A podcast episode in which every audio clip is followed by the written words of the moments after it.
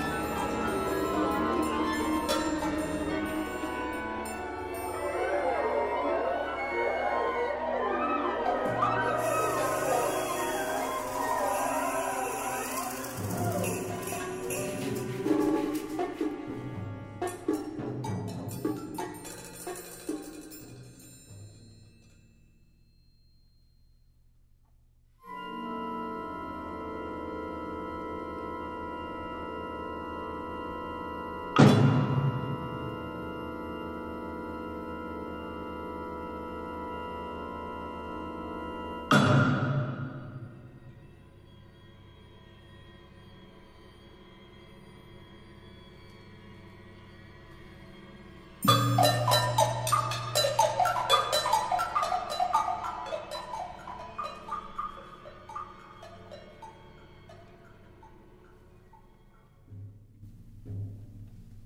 mm -hmm. you.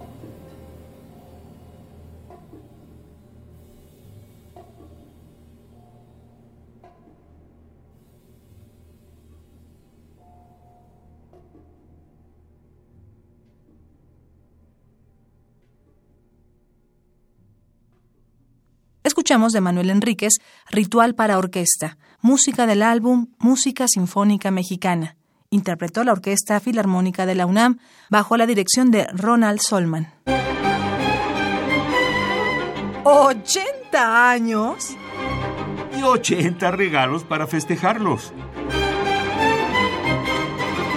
Cada día un regalo musical diferente.